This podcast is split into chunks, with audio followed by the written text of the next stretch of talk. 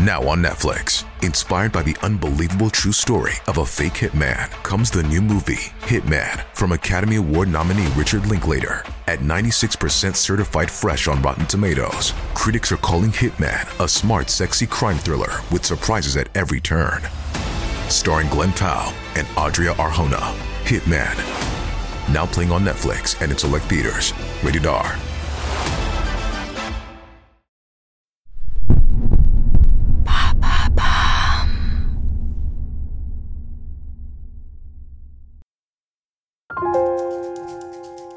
Été 1928. Al Capone a tout d'un grand patron. L'outfit de Chicago, son organisation, ressemble à n'importe quelle entreprise du pays. Au plus haut niveau, Al, le PDG. À ses côtés, Jack Guzik, directeur général, puis vient Frank Nitti, responsable de la comptabilité. Et enfin, le directeur des ventes, Ralph, le frère de Al. Les affaires sont florissantes et Al en profite. Il achète une propriété à Palm Island, une île artificielle à mi-chemin entre Miami et le continent. Une villa de 14 pièces bordée de palmiers et donnant sur la mer. Sur l'un des côtés du terrain, un quai permet d'accueillir 3 à 4 yachts. Al prévoit d'y passer l'hiver à l'abri du froid polaire de l'Illinois. À Chicago, Capone le balafré installe son QG à l'hôtel Lexington tout près de la mairie et du commissariat. Magistrats, fonctionnaires et politiciens véreux défilent pour percevoir leur pot de vin. Les flics de Chicago deviennent des mercenaires au service d'Al Capone. Certains distribuent même des cartes officielles aux hommes du balafré. On peut y lire À l'attention des services de police, veuillez accorder aide et protection aux porteurs de la présente. La popularité de Hall est au plus haut il a su gagner l'amour du public à grand renfort d'interviews et de conférences de presse.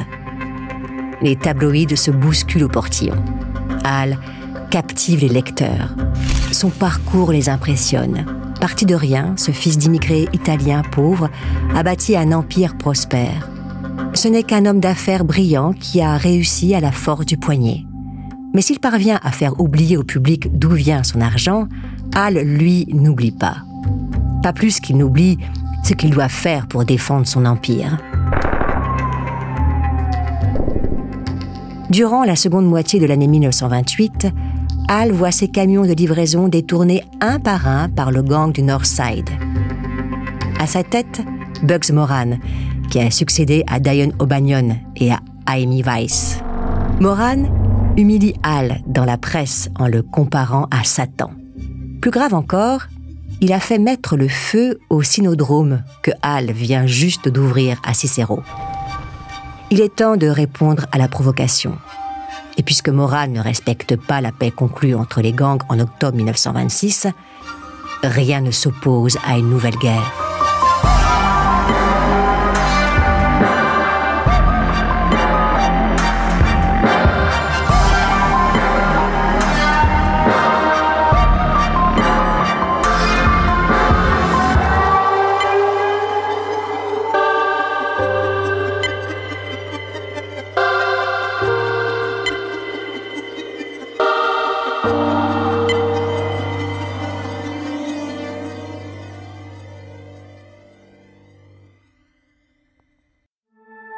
14 janvier 1929, 10h30. C'est la Saint-Valentin. Et il neige sur Chicago. Au 2122 North Clark Street, une bagnole s'arrête devant l'entrepôt d'une compagnie de transport. La berline ressemble à n'importe quel autre véhicule de police. Quatre flics, deux en uniforme et deux en civil, sortent de la bagnole. Les voisins les voient entrer dans l'entrepôt. À l'intérieur, sept membres éminents du gang du Northside se sont donné rendez-vous pour acheter une cargaison de whisky à un prix imbattable. Il ne manque que Bugs Moran, en retard manifestement.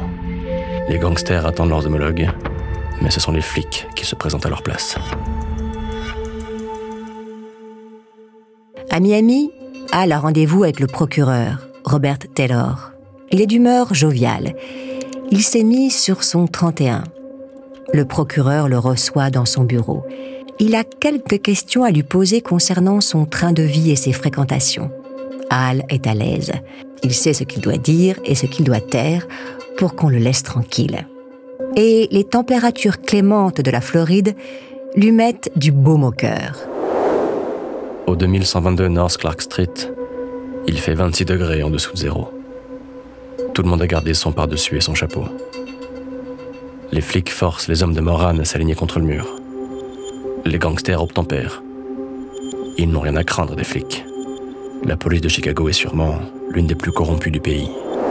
Al subit un interrogatoire en règle. Le procureur Taylor veut savoir d'où provient son argent. Tente d'évaluer combien il gagne. Malin, il combine des questions relatives à ses revenus à d'autres concernant un meurtre auquel Al serait mêlé. Al tient bon, il connaît ses droits. Dans l'entrepôt du Northside Gang, les hommes de Moran connaissent aussi leurs droits. Mais les flics qui les tiennent en joue n'ont pas l'air disposés à les respecter. Sans sommation, les mitrailleuses Thompson dévident les 100 cartouches de leur chargeur. Les rafales passent une première fois au niveau de la tête, une deuxième à hauteur de poitrine, une troisième au-dessus de la ceinture. Les sept hommes de Moran s'effondrent comme des pantins sans fil. Les corps, découpés par les balles, ne tiennent plus que par des lambeaux de chair, des débris d'os. C'est un carnage. Les flics ne traînent pas sur les lieux. Ils mettent en scène l'arrestation de deux dealers qui sont en civil. Les riverains n'y voient du feu. Il est 10h30 le gang du Northside est décapité.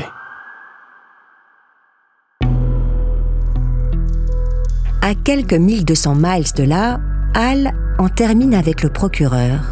Dans un coin du bureau, la sténographe met un point final à la transcription. Elle indique l'heure et la date de l'entretien. 14 février 1929, 10h30. Al vient de se faire un alibi en béton personne ne pourra prouver qu'il a quelque chose à voir avec ce qui vient de se passer à Chicago. Tout le monde sait qui est derrière cette tuerie. Seul Capone tue comme ça, assure Bugs Moran quand il apprend la nouvelle. Le chef du Northside Gang a bien fait d'être en retard ce matin-là. Il a échappé à une mort certaine. À travers le pays, les journaux s'emparent de ce qu'ils appellent bientôt le massacre de la Saint-Valentin. Les photos des cadavres sont publiées à la une du Chicago Daily News. L'opinion publique ne s'en remet pas. La sauvagerie des gangsters a franchi un nouveau cap. En cette fête des amoureux, c'est une drôle de preuve d'amour de la part de Capone. En mars 1929, Robert Randolph, Frank Loche et Walter Strong se rendent à Washington. Ces notables et grands patrons de Chicago sont décidés à s'opposer à Capone il rencontre le président des États-Unis, Herbert Hoover, fraîchement élu. Il lui dépeigne la situation dramatique qui nuit à l'image et porte préjudice à l'économie de Chicago. Il demande au président l'intervention des autorités fédérales. La corruption et le manque de moyens réduisent à néant l'efficacité de la police de Chicago. Hoover est de leur côté.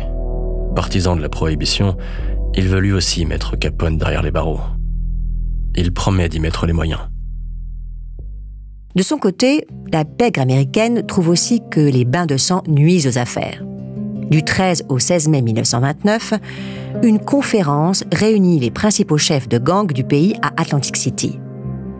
Le premier syndicat du crime voit le jour. Les gangs s'accordent pour renoncer à l'assassinat et à l'usage des armes. Les petites organisations doivent disparaître au profit des plus grandes. Hall est désigné chef de tous les gangs de Chicago même de celui dirigé par Bugs Moran. Mais l'Irlandais n'est pas là pour donner son avis. Il n'a pas fait le déplacement. Il projette toujours d'envoyer Al six pieds sous terre. Avant de continuer cet épisode, nous voulions vous remercier pour votre écoute. Si vous voulez continuer de nous soutenir, abonnez-vous à la chaîne Bababam Plus sur Apple Podcast. Cela vous permettra une écoute en avant-première et sans interruption. Ou bien écoutez ce message de notre partenaire, sans qui ce podcast ne pourrait exister. Ne partez pas. On se retrouve tout de suite.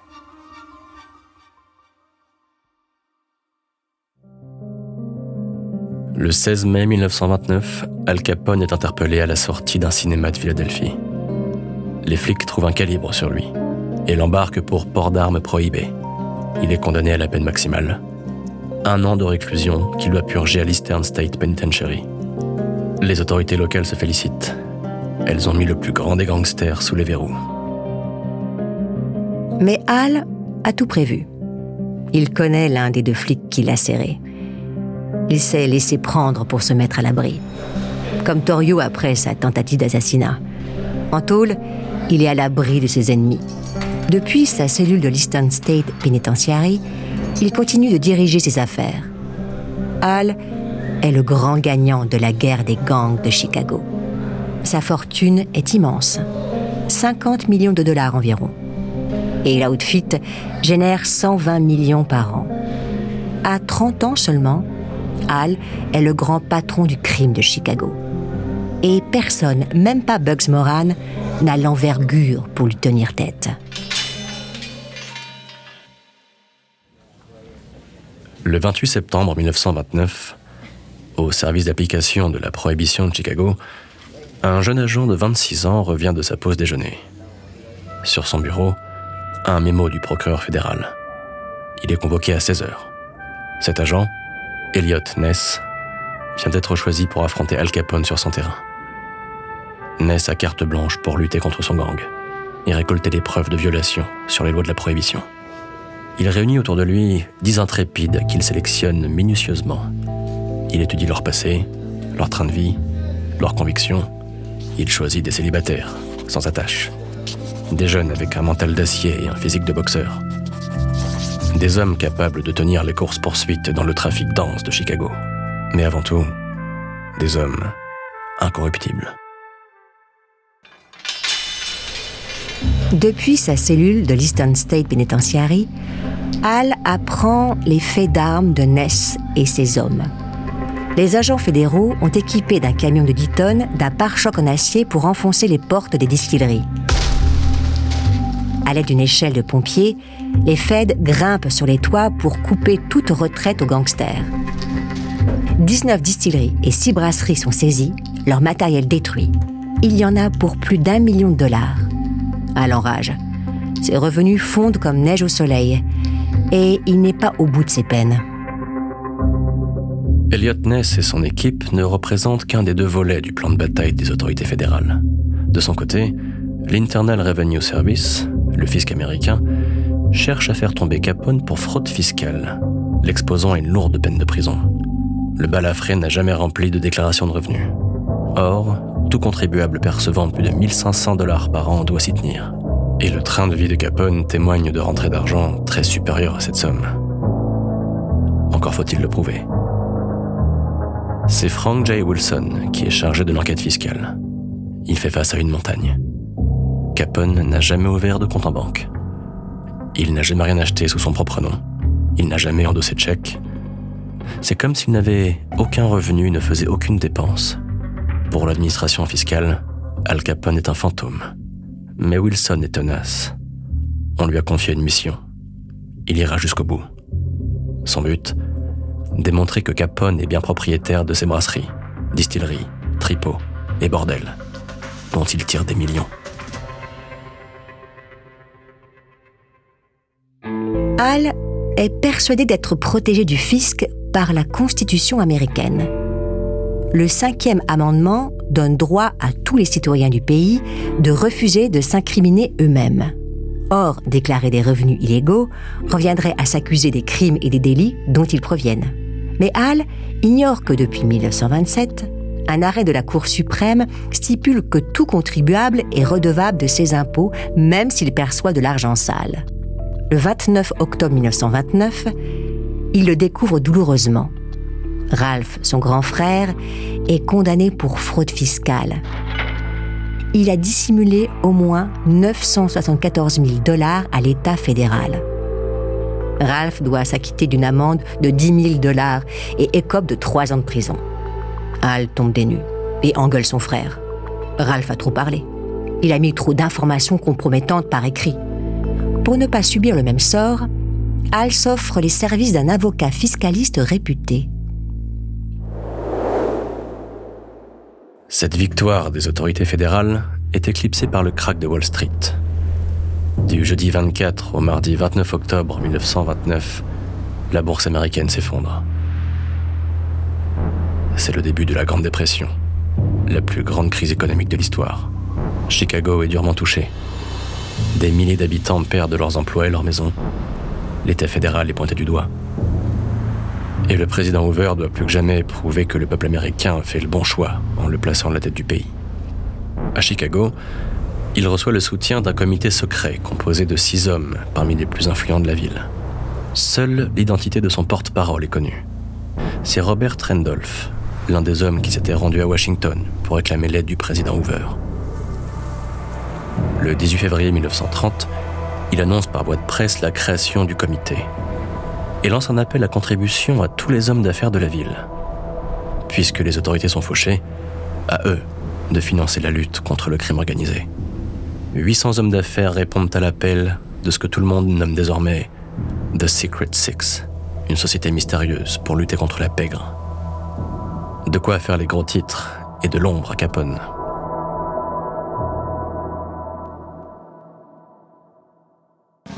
Al n'est pas inquiet. Il est encore largement dans la lumière en ce printemps 1930. Il est un héros populaire. Les cars de touristes s'arrêtent devant son QG. On écrit des livres sur lui, on tourne des films sur sa vie. Et Al sait entretenir la légende. On dit qu'il est dans l'illégalité, mais tout le monde l'est, car tout le monde boit. Et la loi n'apaise pas la soif. Son business à lui, si.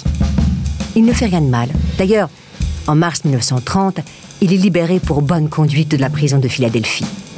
Il s'empresse d'aller célébrer sa relaxe à Cicero, son ancien fief. Quatre jours après sa sortie de prison, Al se présente spontanément aux flics. Il sait qu'on veut le voir à propos du massacre de la Saint-Valentin. Sa venue provoque la stupeur. Je crois que vous me cherchez. Les flics n'en reviennent pas de son culot. Al se plie à l'interrogatoire des inspecteurs. Il clame son innocence comme d'habitude. Les flics n'ont aucune preuve, comme d'habitude. Al ressort alors libre et blanchi. En cette nuit d'été 1930, Frank J. Wilson est découragé par l'ampleur de son enquête. Il doit éplucher des millions de documents saisis dans les établissements de l'outfit. Il n'en voit pas le bout. Alors il fait un peu de rangement pour y voir plus clair. Il part à la recherche d'un classeur pour caser son fatras. Il en trouve un dans le couloir qui conduit à son bureau. Un dossier s'y trouve déjà. Wilson le tient d'un procureur mais ne l'a jamais ouvert. Il en prend connaissance, par acquis de conscience. Son abattement s'évanouit en un clin d'œil. Il tient entre les mains des livres de comptes saisis en 1925 à Lawson Smoke Shop, le tripot de Cicero. En bas d'une page, une note lui redonne tout l'espoir qui lui faisait défaut. Frank a payé 17 500 US dollars pour Al. L'agent fédéral Frank J. Wilson a enfin une piste pour inculper Al Capone pour fraude fiscale.